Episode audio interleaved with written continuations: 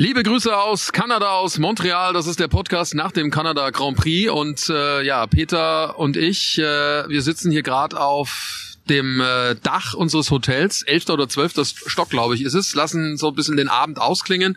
Sandra, ähm, die ist schon im Bett, die ist ja äh, an diesem Wochenende nicht mit dabei gewesen, hat das alles mitverfolgt. Ähm, Peter, äh, schöne Atmosphäre jetzt hier. Das passt, finde ich, auch so ein bisschen zu dem Wochenende, was wir hier erlebt haben. Backstage Boxengasse. Der Formel 1 Podcast von Sky.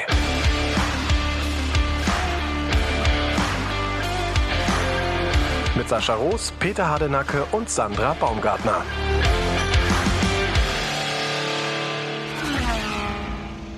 Ja, definitiv. Wir haben hier einen ganz schönen Blick äh, über den Dächern von, von Montreal bei uns im Hotel. Ähm, und ja, Montreal hat tatsächlich eine ganz eigene Atmosphäre. Ich war ja einmal hier 2019 ähm, und habe äh, das damals schon sehr genossen. Und diese spezielle Atmosphäre, die ich meine, Sascha, wir waren ja am äh, Mittwochabend sind wir hier angekommen, äh, 17, 18 Uhr und hatten dann noch äh, die Körner, um zu sagen, komm, wir gehen noch Richtung äh, Innenstadt zu Fuß, 15 bis 20 Minuten, auch wenn wir ein bisschen gejetlaggt waren, sechs Stunden Zeitunterschied sind's ja. Und dann finde ich, ist es ja auch so wirklich dieses Typische, was äh, Montreal auch so ausmacht, äh, dass man sich trifft in der Stadt.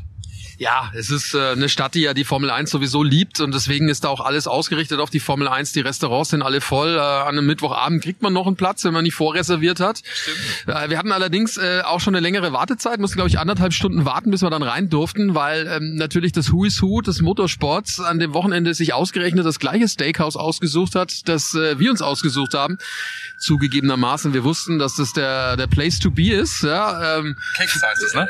Äh, Keks heißt genau. Das ist direkt in der Altstadt, äh, am Hafen gelegen. Äh, Ferrari war dort mit ein paar Mitarbeitern. Ähm, ich glaube, das gesamte Mercedes-Team war dort. Äh, also es sah zumindest so aus. Innen drin, wir saßen draußen, weil das Wetter noch so gut war. Es hatte 27 Grad, also war unfassbar warm. Ähm, Mercedes war dort, ein paar, paar Mitarbeiter und äh, die Fahrer auch, ne? Russell und, äh, und Lewis Hamilton. Und das war auch ein ganz besonderer Auftritt. Und irgendwie hatte sich das anscheinend bei den Motorsportfans hier in Montreal rumgesprochen. Ja, wobei das, glaube ich, ist ja tatsächlich die Besonderheit, ne? dass man weiß, äh, ich glaube, Mick Schumacher war auch kurz vorher in der Stadt, andere Fahrer auch. Also äh, das meine ich halt, man trifft sich halt. Ähm, also irgendwie ist es, äh, ist es dann ähm, wirklich auch das Schöne hier an Montreal, dass wenn du in der Innenstadt bist, eben die Fahrer siehst und die auch keine Berührungsängste haben. Das fand ich auch toll zu sehen. Ne? George Russell, Lewis Hamilton hast du angesprochen bei diesem Mercedes-Teamabend, äh, den es da wohl gab, dass die dann auch rausgekommen sind, Fotos gemacht haben, die Fans da gewartet haben, um eben Autogramme zu bekommen und Fotos schießen zu dürfen.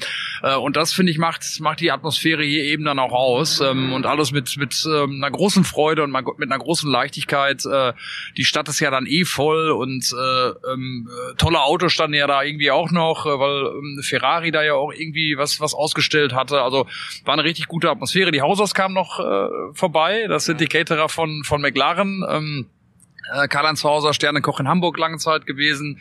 Ähm, den kenne ich eben auch aus, aus Hamburg. Mittlerweile, wie gesagt, bei McLaren. Der kam mit seinem Sohn, im Tom, äh, vorbei. Da saßen wir dann auch gemeinsam zu sechs, haben den Tisch erweitert äh, und hatten echt einen super, einen super Start hier in dieses Wochenende. Ja, das war, war wunderschön. Also nur zur, zur Erklärung, die, die Altstadt und der Hafen, das ist praktisch das, was man, wenn man die Helikopterperspektive sieht, äh, beim, beim, beim großen Preis von Kanada, äh, ist das auch immer so ein bisschen im Anschnitt hinten zu sehen, dort, wo die Kräne sind. Äh, dort ist dann ähm, praktisch dieses alte, das alte Montreal, dort wo die Stadt äh, damals gegründet wurde von ähm, Jacques Cartier, derjenige, der äh, hier als erster Europäer ankam äh, damals, der dafür verantwortlich ist, dass die Stadt äh, Montreal ja auch heißt. Also das ist schon sehr, sehr interessant und, und, und toll.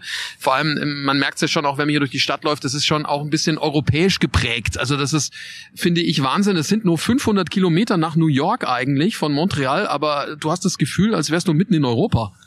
Ja, man spricht ja auch Französisch hier. Ich habe nochmal gelesen, also der, der große Teil der Bevölkerung, zwei Millionen Einwohner, glaube ich, hat Montreal ähm, direkt am St. Lorenz-Strom gelegen. Äh, auch das habe ich ja einige Male erwähnt. Ne? Zum Auftakt äh, habe ich bei Wikipedia äh, mich äh, schlau gemacht, aber der große Teil spricht eben Französisch, ähm, hat tatsächlich einen sehr französischen Einschlag. Ähm, dann auch, ja, wie gesagt, äh, irgendwie eine, eine tolle Stadt. Und wenn du gerade sagst, Montreal, ähm, das Hügelchen, was es da gibt, da bist du ja auch hochgelaufen. Ne? Du hast mich gefragt, ob ich mitkomme. Habe ich aber natürlich wieder nicht geschafft, weil es einfach zu früh früh war. Machen wir morgen. morgen. Ich gesagt, dass ich es im Rücken habe. Also äh, ich habe noch eine kleine Schonfrist. Äh, mal gucken, ob ich wirklich morgen rauskomme. Aber wenn ich es schaffe, morgen früh, dann, äh, dann komme ich mit. Weil man Ich- muss es gesehen haben, ne? Ich, ich laufe morgen wieder. Ja, das ist Wahnsinn. Also auch da, ne, das ist auch so ein, so ein äh, Treffpunkt, dieser, dieser Berg, der ist 230 Meter hoch, also nicht so wirklich hoch, aber es zieht sich schon ein bisschen, bis man dann hochgelaufen ist. Und das, äh, das äh, Witzige war, ich bin, glaube ich, wann war's? Am Freitag, glaube ich. Freitag früh bin ich los. Also durch den Jetlag steht man ja auch relativ früh auf. Äh, Um sieben habe ich hier das Hotel verlassen. Und dann treffe ich dort äh, Nick de Vries, den äh, Ersatzfahrer von Mercedes, äh, mit dem ich dann zugegebenermaßen nur 200 Meter mithalten konnte. Hast aber doch mal alles gegeben. Ich habe alles gegeben, du, äh, hinten raus. Nee, es ging noch, aber ich musste dann schon feststellen, der ist noch ein bisschen jünger als ich, der hat ein anderes Tempo. Und äh, oben habe ich ihn dann wieder getroffen am Aussichtspunkt. er war schon mit dem Puls, oder wahrscheinlich war er nie hoch mit dem Puls, sondern ich war noch so ein bisschen hoch. Äh, das ist dann weiter.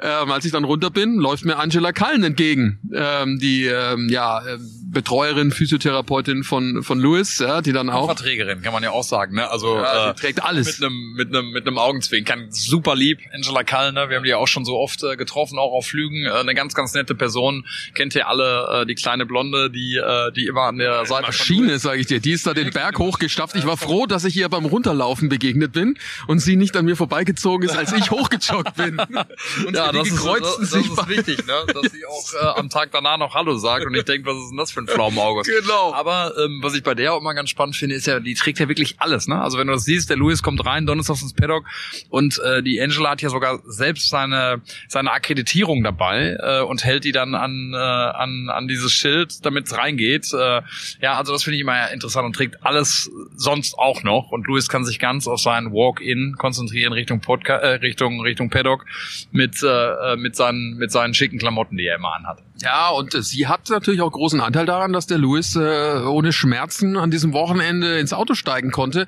Sie ist eine Meisterin der Akupunktur, habe ich gelernt.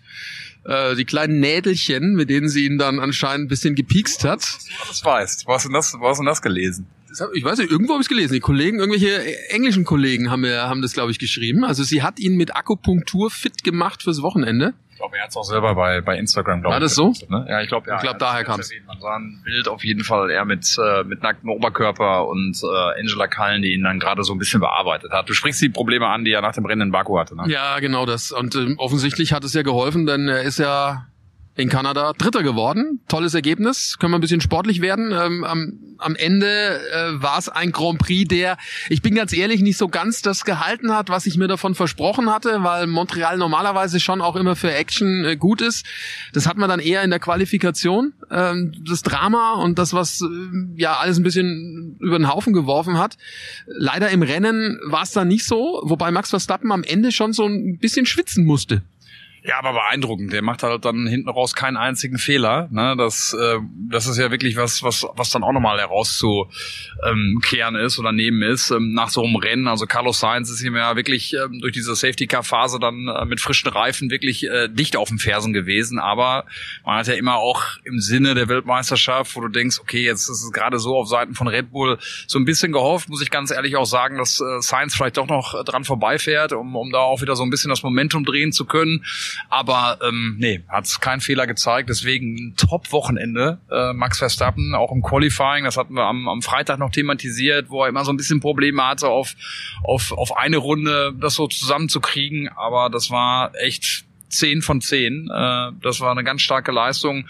Deswegen würde ich auch sagen, Fahrer des Rennens, ich glaube Charles Leclerc ist es geworden, weil er sich von ganz hinten nach, nach vorne gekämpft hat, Fünfter geworden ist. Ich würde fast schon sagen Max Verstappen, also weil das ganze Wochenende einfach brillant war. Ja, auch mit dem Druck umzugehen. Also ich meine, der hat ja schon auch äh, die letzten letzten Runden wirklich alles äh, ja nochmal zusammennehmen müssen, keinen Fehler zu machen beim Rausbeschleunigen. Denn eigentlich war der Ferrari mit Sainz äh, in den letzten Runden das schnellere Auto. Ja, hat Helmut Marco ja auch nochmal äh, gesagt und ähm, nachher Mattia Binotto, glaube ich, bei uns auch im, im Interview, dass wir das schnelle Auto einfach hatten. Mattia Binotto war es. Marco hat es, glaube ich, nicht gesagt, aber Mattia Binotto hat uns das ja auch nochmal bestätigt, dass das schnellere Auto der Ferrari gewesen ist. Ähm, ja, und äh, ne, das macht ja dann auch wieder Hoffnung, dass, äh, dass, dass die beiden Teams dann doch auf Augenhöhe sind. Ich glaube jetzt nur, was man auch so gehört hat, äh, Richtung, Richtung Silverstone, äh, da gibt's ein großes Update von, von Red Bull, da muss man mal gucken, was Ferrari dagegen halten kann, aber Mattia Binotto sagt ja auch, dass die Saison noch lang ist. Äh, das habe ich gelesen. Hat er nicht bei uns gesagt, sondern bei den Kollegen von, von Sky Italia dann in dem Fall. Aber dass die Saison noch lang ist und dass sie jetzt erstmal bis Richtung Sommerpause schauen und äh, doch noch durchaus gute Chancen sehen, äh, da auch nochmal ähm, das Ganze zu drehen zu ihren Gunsten. Ja, der Spannung der Formel 1 wäre es zu wünschen, dass auf jeden Fall Vorsprung von, von Max Verstappen ist natürlich jetzt äh, groß geworden. Ne? 25 Punkte für den Sieg, Leclerc nur Fünfter. 49 Punkte sind's und äh, ich erinnere mich noch an die Aussagen von von Max und daran kann man ja auch sehen, was für eine Dynamik, das auch der Ralf immer die Formel 1 äh, mit sich bringt.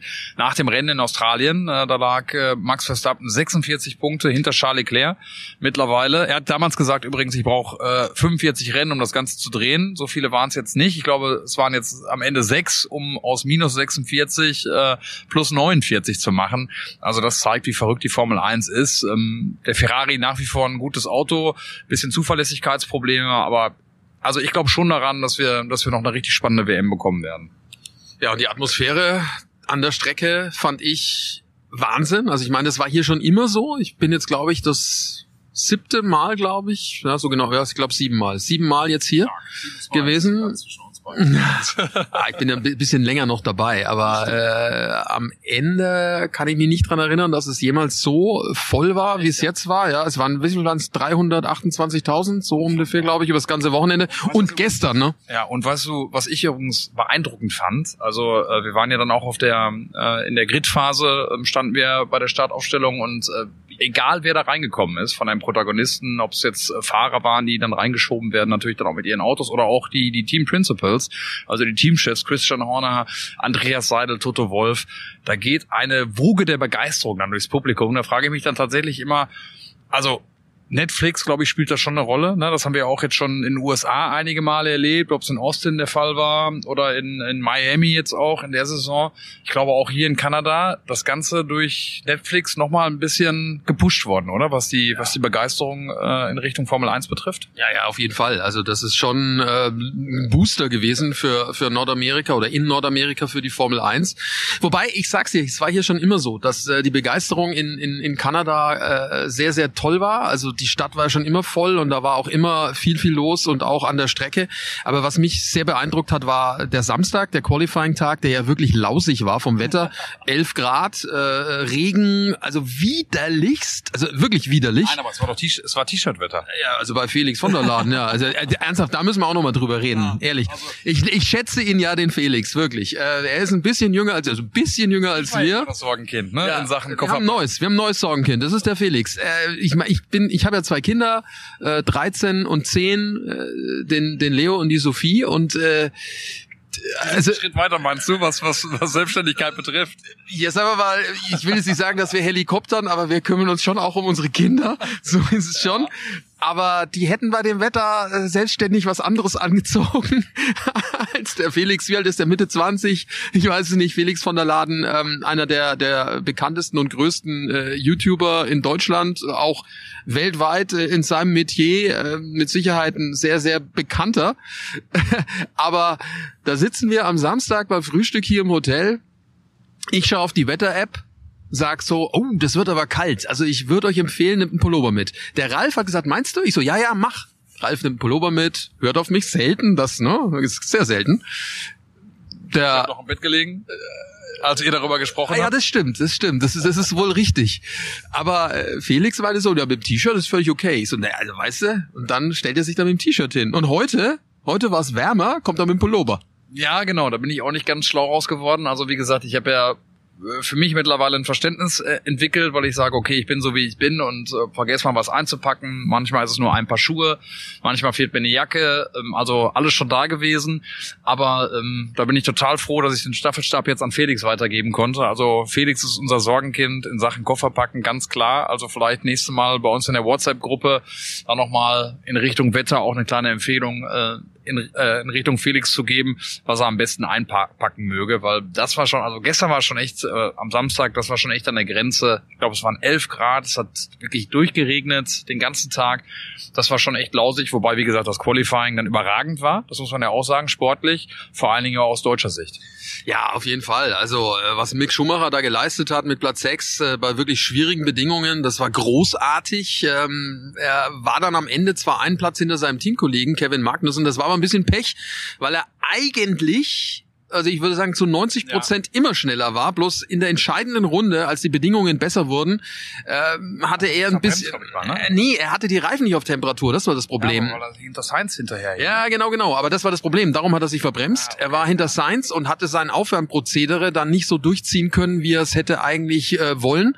Und dadurch waren die Reifen nicht auf Temperatur und deswegen hat er sich verbremst. Das war das Problem. Zwei kleine Fehler dann gehabt im, im, im Sektor 1, ne? oder beziehungsweise nicht Fehler, sondern äh, du hast es ja gerade dargelegt, die Zeiten so ein bisschen dann liegen lassen, aber na, trotzdem muss man ja auch sagen, nach all den Diskussionen, die es jetzt gab und so viele ja, ähm, Rückschläge, die dabei waren in dieser Saison für den für den Mick, hat er das super gemacht und ich ähm, habe heute auch dem Ralf sehr gut zugehört, ähm, trotz des Ausfalls, den er ja im Rennen hatte, der Mick leider, leider.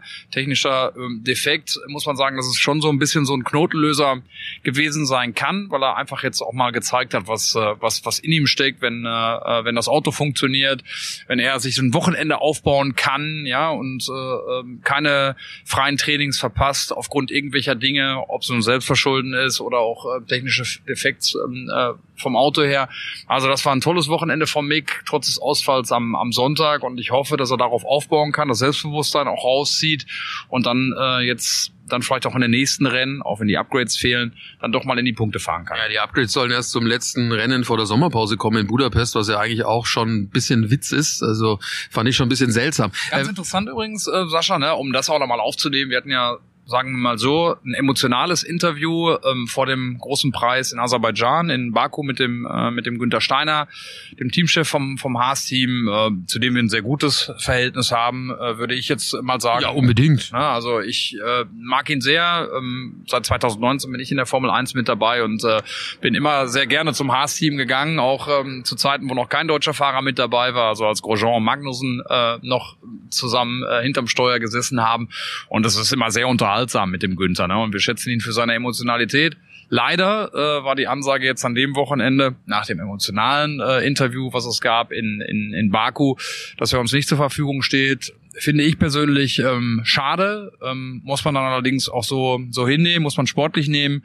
Ähm, ab dem großen Preis äh, in England, also in Silverstone, ähm, werden wir dann auch wieder miteinander sprechen können äh, freue ich mich drauf und bin auch gespannt, äh, was er dann noch sagen wird, auch zu der Leistung von Mick jetzt äh, an diesem Wochenende. Ja, freue ich mich auch. Was schön zu sehen war nach dem Qualifying, äh, wie äh, erleichtert nicht nur Mick war, sondern auch sein äh, gesamtes Umfeld. Also ja. die Umarmungen seiner Mama, die da war, Corinna, die war, glaube ich, gar nicht geplant, dass die überhaupt überhaupt hierher nach äh, Kanada kommt, aber sie war da. Äh, seine Freundin war auch mit dabei und Sabine Kehm, die eigentlich ihn ja dauerhaft begleitet, die ja auch schon an der Seite von Michael Schumacher mit dabei war, äh, die waren auch, also das hat man gemerkt, ne, wie viel, wie viel Ballast da abgefallen ist mit diesem sechsten Platz in der Qualifikation.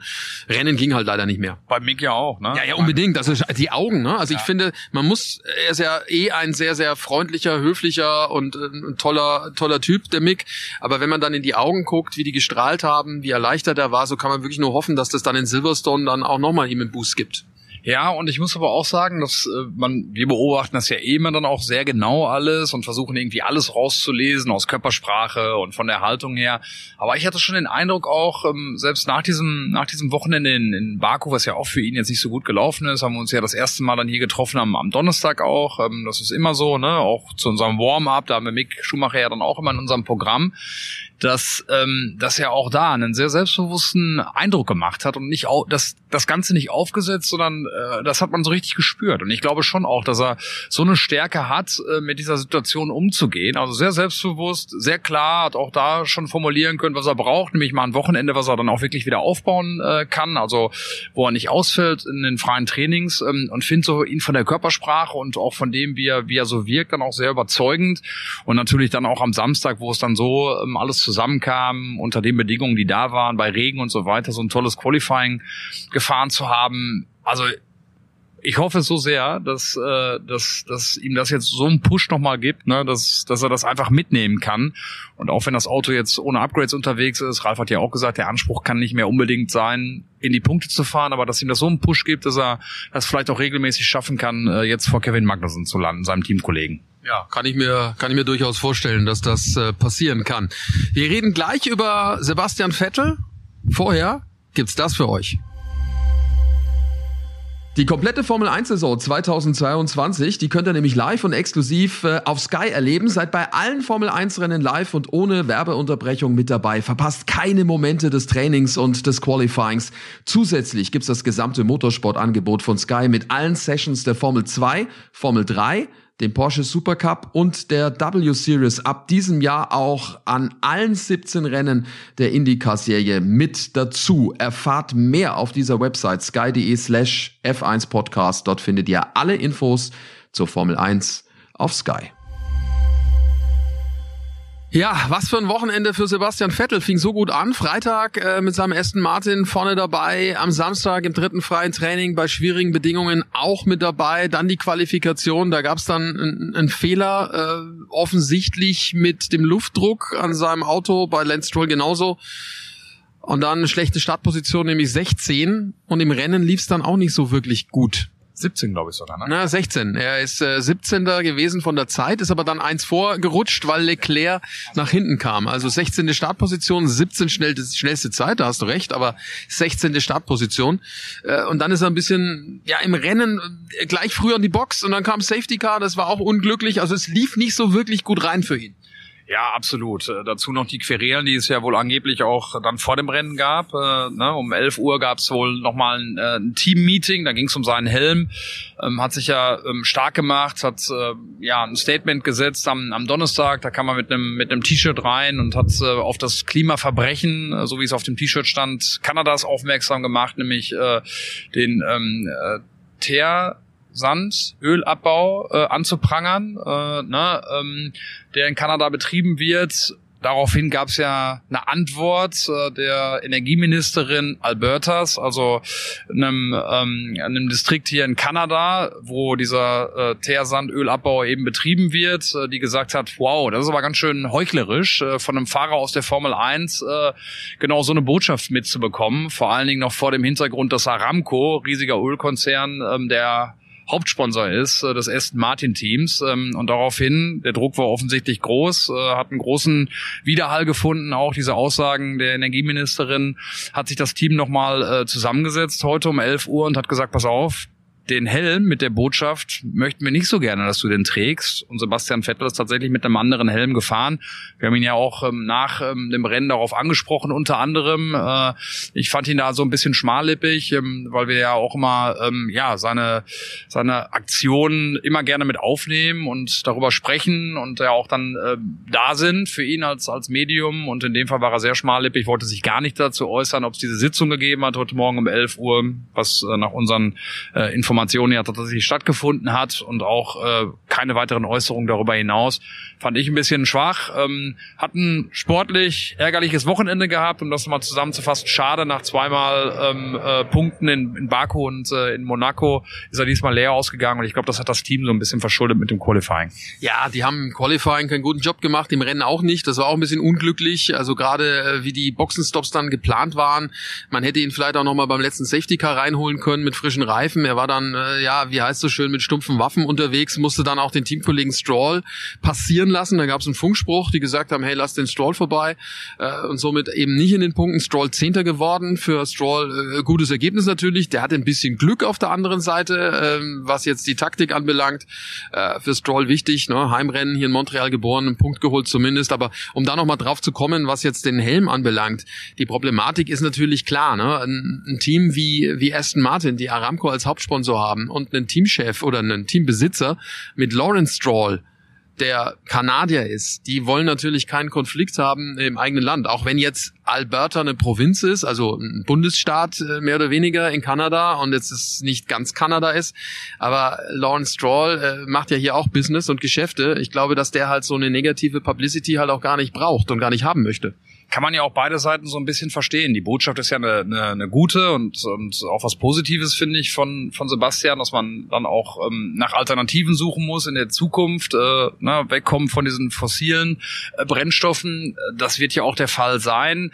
Gerade äh, ist die Welt natürlich in einer anderen Situation, auch durch den, durch den Krieg in, äh, in, in der Ukraine, den Russlandkrieg. Ähm, und so kann man beide Seiten so ein bisschen äh, verstehen. Ich finde auch, dass der Sebastian auch seinen Arbeitgeber verstehen muss, dann in dem Fall, auch mit, mit, den, äh, mit den Dingen, die du gerade genannt hast. Äh, und dass man das dann auch mal hinnehmen muss, zu sagen, pass auf, jetzt an dem Wochenende mal nicht mit dem Helm unterwegs sein. Ähm, das wird uns irgendwie auch helfen, so ein bisschen Druck aus dem Thema zu nehmen. Ähm, und ich jetzt gut gefunden, einfach, dass er da auch dann Rede und Antwort steht und sich nicht, äh, sich nicht wegduckt und dazu nichts sagt, äh, weil wie gesagt, den Helm hat er ja nicht getragen. Da muss ja irgendwas passiert sein vorher, sonst hätte er das getan. Ist aber auch meine Meinung. Äh, Nein, da gehe ich aber mit, da gehe ich mit. Also es ist ja auch immer so das Thema. Nochmal, ich finde es ja super, dass er da auch auf gewisse Dinge aufmerksam macht und dass er da den Finger auch in die Wunde legen will. Ähm, äh, möchte natürlich auch, dass die, dass die Medien darauf aufmerksam äh, werden und das dann auch das senden das, und machen und tun. Das funktioniert ja auch, ne? Weil ich meine letztendlich, ich habe das nicht gewusst, dass das äh, so ein großes Thema auch hier in Kanada. War mir auch nicht bewusst. Also das ist ja eine Fläche, lesen, ne? ist ja eine Fläche, die glaube ich so groß ist wie ganz Bayern. Noch, äh, noch größer sogar, noch größer? Ne? Wörter, ne? Der, der. Also nein, da wo sie das abbauen, glaube ich. Ja, genau. Ne? Und da wird ja auch, ja, ich meine ich meine sogar noch größer als Bayern, aber es spielt ja keine Rolle. Auf jeden Fall beschäftigt man sich mit dem Thema. Man liest dann auch, dass es irgendwie in 30, 40 Metern ähm, äh, äh, Tiefe stattfindet, dass dafür dann auch ähm, Wald gerodet wird und so weiter. Das habe ich vorher alles nicht gewusst. Deswegen ist es super, dass es macht. Ähm, na, aber man kann dann auch mal so eine Entscheidung des Teams verstehen mit, äh, mit, den all, mit all den Hintergründen, die wir jetzt auch gerade mal genannt haben, beziehungsweise wir mutmaßen ja, mehr da auch jetzt kein offizielles Statement, weder vom Team noch äh, äh vom, vom Fahrer, von Sebastian Vettel dazugehört. Aber ähm, ja, wie gesagt, einfach auch ein bisschen offener ähm, damit umzugehen, äh, wenn man uns dann auch dafür nimmt, um, um seine Botschaften zu, zu transportieren, hätte ich einfach äh, ja dann irgendwie auch passend zu Sebastian gefunden. Tja, also unterm Strich in jeder Beziehung kein gutes Wochenende für Sebastian Vettel jetzt in Kanada. Vielleicht wird's in Silverstone dann besser als der absolute Heim Grand Prix ja für Aston Martin. Die Fabrik liegt ja praktisch, ja, weiß nicht, in Sichtweite von der Strecke. Also da hoffen wir natürlich auch alle, äh, dass das äh, dann ähnlich gut läuft, wie das in Baku äh, zum Beispiel der Fall war. Gut, gut möglich, dass das dann da auch die besseren Ergebnisse wieder gibt. Ähm, noch ein Wort zu den meiner Meinung nach größten Verlierer unter anderem an diesem Wochenende. Das war für mich leider, nachdem er ähm, Samstag so gut performt hat in der Qualifikation, Fernando Alonso, Startplatz zwei, hätte natürlich da auch gute Chancen gehabt, da weiter vorne zu landen. Den hat das Team so ein bisschen, finde ich, im Stich gelassen gelassen. Den haben sie zu lang draußen gelassen, als dann alle beim Boxenstopp waren, als es da virtuelle Safety Car gab hat man ihn weiterfahren lassen. Am Ende hatte der dann keinen, keine Reife mehr, um wirklich attackieren zu können. Und jetzt hat er dann auch noch eine Strafe bekommen wegen Zickzackfahrens in oh, der letzten Runde. Jetzt anstatt siebter, oder? Ja, ja, ist durchgereicht worden, weil er eine 5-Sekunden-Strafe bekommen hat. Also das ist natürlich schon auch bitter für, für den, den 40-Jährigen. Ich hätte es ihm echt gegönnt. Ja, ich auch. Ähm, ich habe ja den Eindruck, dass er sowieso sich noch mal so ein bisschen auch geöffnet hat. Äh, hat ja eine neue Liebe äh, entdeckt. Die Kollegin von uns, Andrea äh, Schlager von von Servus TV. Ja, ganz genau. Und ähm, äh, ne, die beiden sind ja offensichtlich sehr glücklich äh, miteinander, ähm, was man so sieht dann auch in den sozialen Medien. Und die Andrea ist ja auch wirklich eine ganz, ganz liebe und nette Kollegin. Liebe Grüße, falls sie uns hören sollte. Aber ähm, hab den Eindruck, dass, dass der Fernando da auch nochmal so einen kleinen Push bekommen hat, auch uns gegenüber, finde ich, nochmal noch mal offener ist und freundlicher ist. Also er grüßt doch immer jetzt äh, mittlerweile wirklich jeden äh, ja. Medienvertreter ähm, sehr freundlich im, im, im Paddock. Aber ja, ich finde es toll, dass er zu so Leistung noch imstande ähm, ist, ja. Und wenn er dann jetzt eh mal so die, die, äh, die, sagen wir mal, etwas äh, älteren Fahrer mal durchgehst, mit ähm, Sebastian Vettel vielleicht, wenn man ihn schon dazu zählen will, ähm, Fernando Alonso natürlich nochmal deutlich, deutlich älter und auch Daniel Ricciardo sind ja auch alles drei wirklich Charaktere. Ja, und wenn man dann so ein bisschen in die Zukunft guckt, Fernando Alonso, glaube ich, ist relativ sicher, dass er ja. nächstes Jahr fahren wird. Sebastian Vettel hoffen wir. Denn Ricciardo ist ja auch noch so ein, so ein Thema, hatten wir heute bei uns auch in der Sendung. Auch da würde ich mir wünschen, äh, der mit Sicherheit sympathischste Fahrer im Fahrerlager, finde ich, und charismatischste auch. Äh, das muss man wirklich sagen. Der Australier würde ich mir auch wünschen, dass er, dass er noch bleibt. Der ist einfach von seiner ganzen Art äh, Wahnsinn. Also heute zum Beispiel auch. Ähm, ich war ja dann fertig mit äh, dem Kommentar, ähm, habe ja dann noch die Siegerehrung ähm, begleitet, bin dann runter. Wir treffen uns ja dann im Fahrerlager zu unserer letzten Position, wo dann alle noch mit dabei sind. Und dann laufe ich durchs Fahrerlager hindurch und äh, suche euch, ne, weil ich habe natürlich nicht aufgepasst, wo ihr gerade steht, äh, logischerweise. Lauf links, lauf rechts, lauf rum und äh, dann laufe ich zu euch hin und dann stellt mir einer ein Bein. Daniel Ricciardo. Daniel Ricciardo. Das kann nicht dein Ernst sein. Nein, aber halt mit, er hat mir so das Bein gestellt, dass ich jetzt nicht hinfalle, aber ja. du weißt, wie ich meine, ja, so einen leichten Stolperer von hinten, ja. Schaut mich an und, ja, mit dem Augenzwinkern, lacht mich an, ja, grinst und äh, sagt dann so, Entschuldigung. und das ist halt, also das macht halt kein, es macht kein anderer. Also nee, das, das ist, das ist Daniel. Ja, ist der wirklich, ist der. der Wobei Nico Hülkenberg hätte es auch gemacht. Ja, Nico Hülkenberg hätte es auch gemacht. Der war ja auch da das Wochenende. Habe ich mich auch gefreut, immer wieder zu sehen, äh, den, den Nico. Ähm, wünscht man sich ja auch noch irgendwie so insgeheim, dass vielleicht doch noch mal irgendwo ein Türchen aufgeht. Äh, wird wahrscheinlich schwierig werden, aber nein, Daniel Ricciardo ist, äh, ist wirklich super. Ähm, heute ist er Elfter geworden. Schade, dass es nicht für die Punkte gereicht hat. Äh, eh kein gutes Wochenende für McLaren. Und meine These ist ja auch tatsächlich die. Ich glaube schon, dass er nächstes Jahr noch ähm, für McLaren fahren wird, weil ich irgendwie glaube, dass es gerade so einen Mangel an, an Alternativen auch gibt, äh, von dem, was so nachrückt. Ne? Du hast zwar immer diese, diese, diese Namen, die dann irgendwie aus der Indie, Indica-Serie rüberschwappen, ob es Colton Herter ist oder, oder Petto O'Ward, dem Mexikaner.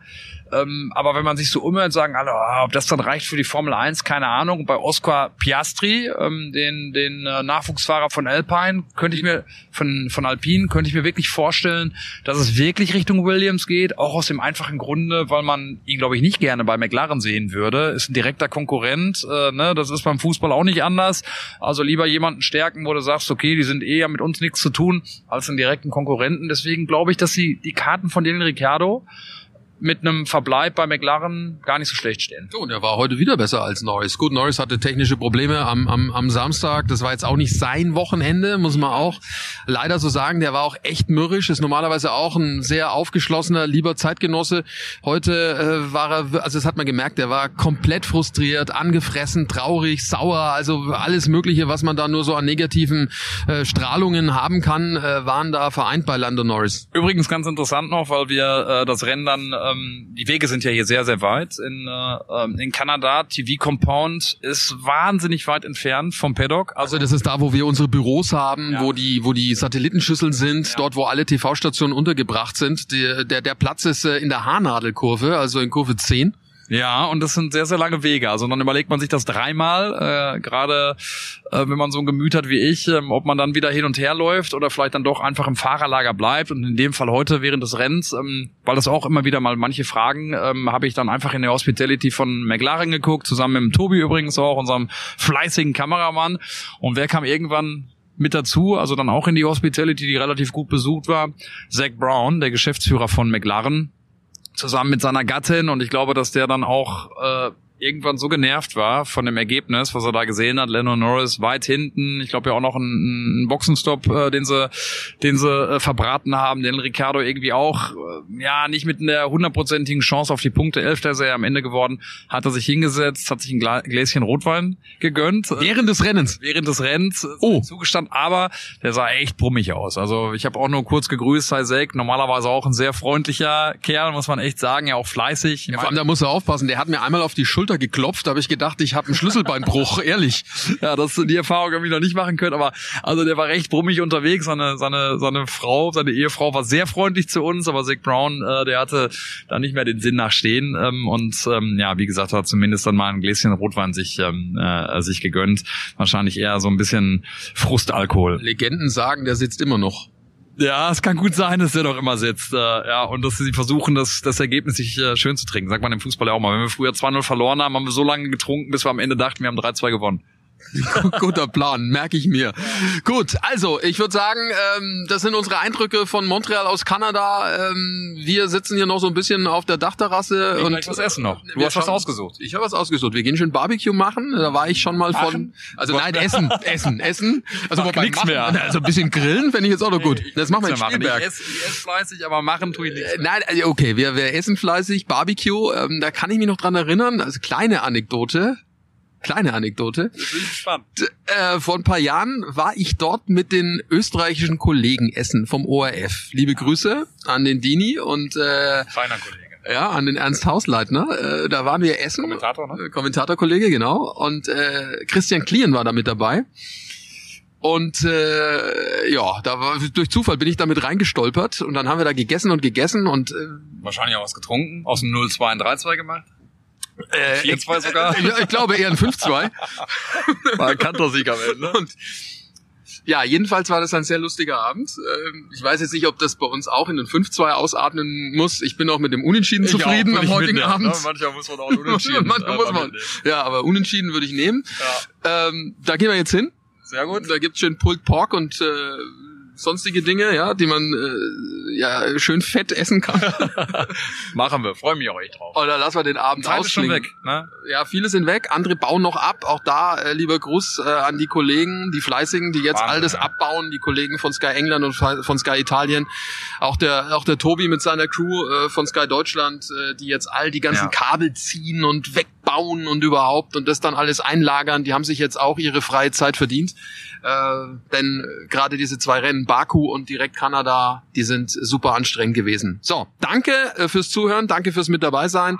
Nächster Podcast nächste Woche natürlich wieder am Dienstag, so wie immer, dort, wo es Podcasts gibt und zwar überall. Backstage Boxengasse bitte weiterempfehlen und ja, kommt gut durch die Woche. Bis zur nächsten Woche. Ciao, ciao. Und dann ist Sandra auch wieder aufgewacht. Äh, Die schläft, wie gesagt, tief und fest. Süße Träume, liebe Sandra. Und äh, die hat auch nochmal gesagt, wir sollen ganz liebe Grüße sagen. Also, ganz liebe Grüße hier aus Montreal. Gute Woche und bis ganz bald bei Sky. So, und auf geht's zum Unentschieden.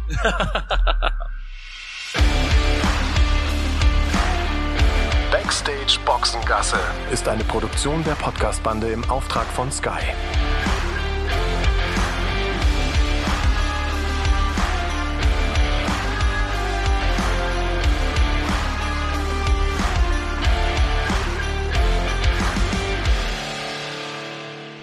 In der neuen Folge von Mad Talk und Wingman geht es um die Mutter aller Turniere, Wimbledon. Und für diese besondere Folge haben wir uns auch einen besonderen Gast gegönnt, Misha Zverev. Mit Misha sprechen wir über die Reha seines Bruders Alexander nach der schweren Verletzung von Paris im Halbfinale gegen Rafael Nadal. Und wir machen den großen Favoritencheck für das Wimbledon-Turnier. Wer sind die heißen Kandidatinnen und Kandidaten? Das Ganze in der Analyse mit dem Mad Dog Michael Stich, dem Wingman Patrick Kühn, mit mir Paul Häuser und eben mit Misha Zverev, der dann auch in der ersten Wimbledon-Woche als unser Sky-Experte, als unser Co-Kommentator fungieren wird. Wimbledon gibt's dann live und exklusiv auf Sky ab dem 27.06. Und die neue Folge, die große Wimbledon-Vorschau mit Misha Zverev, die gibt's bei Mad Dog und Wingman, dem Sky Tennis Podcast. Viel Spaß!